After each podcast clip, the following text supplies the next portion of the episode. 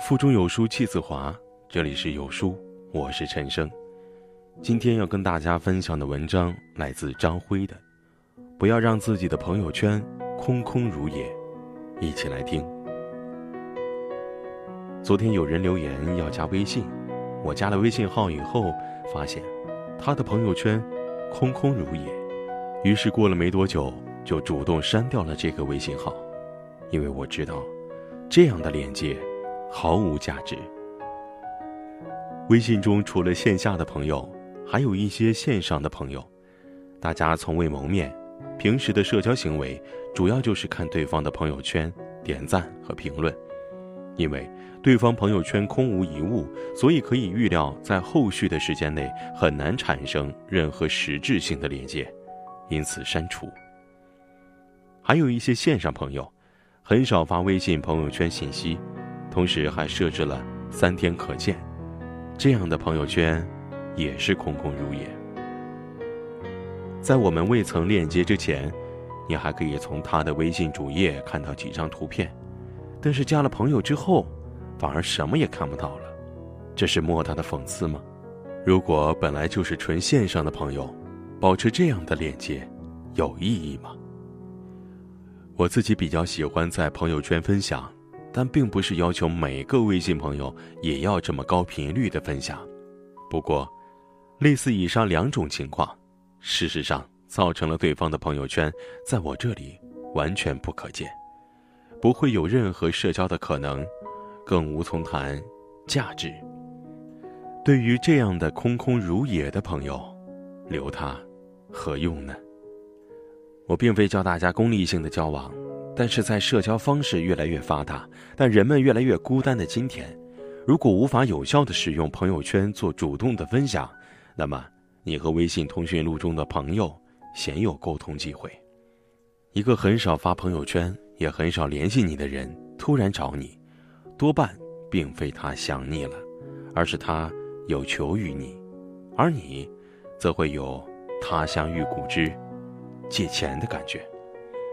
相反。如果你能经常分享自己的生活现状、所见所闻、看到的书、看到的电影，无疑能激活很多平时很少有机会联系的朋友。在你的人生中，除了少数几个好朋友、亲人、职场的伯乐之外，还有一类人会对你产生极大的影响。他们会不经意间介绍给你一个好的机会，或者介绍给你一个朋友，这是所谓的。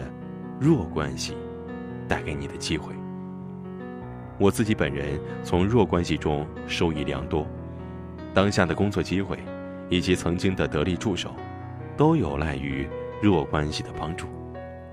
如何能激活弱关系呢？善用朋友圈，积极分享自己的见闻，是一个非常有效的手段。当然，如果你是一个创造者，比如你喜欢画画。你喜欢写作，你喜欢摄影，经常在朋友圈分享这些作品，会帮助你获得知音，获得鼓励，甚至是认识伯乐。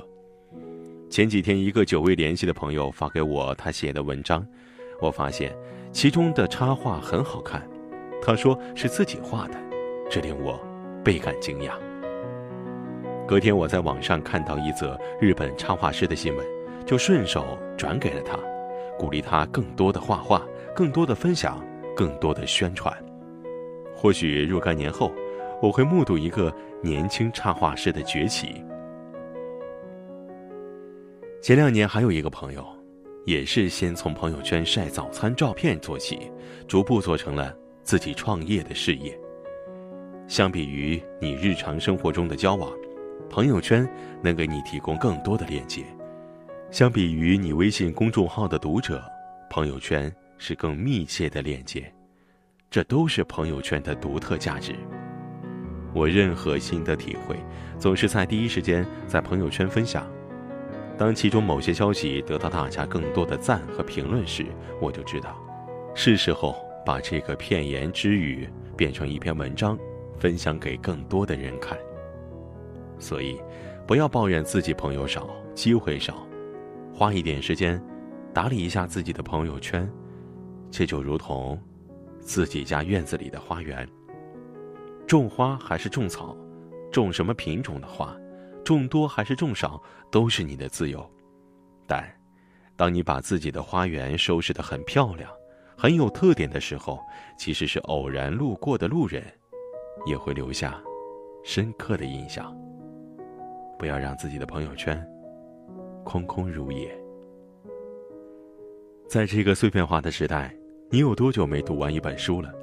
长按扫描文末二维码，在有书公众号菜单免费领取五十二本共读好书，每天。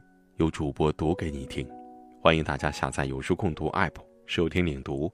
我是主播陈生，在美丽的金华为您送去问候。记得在文末点赞。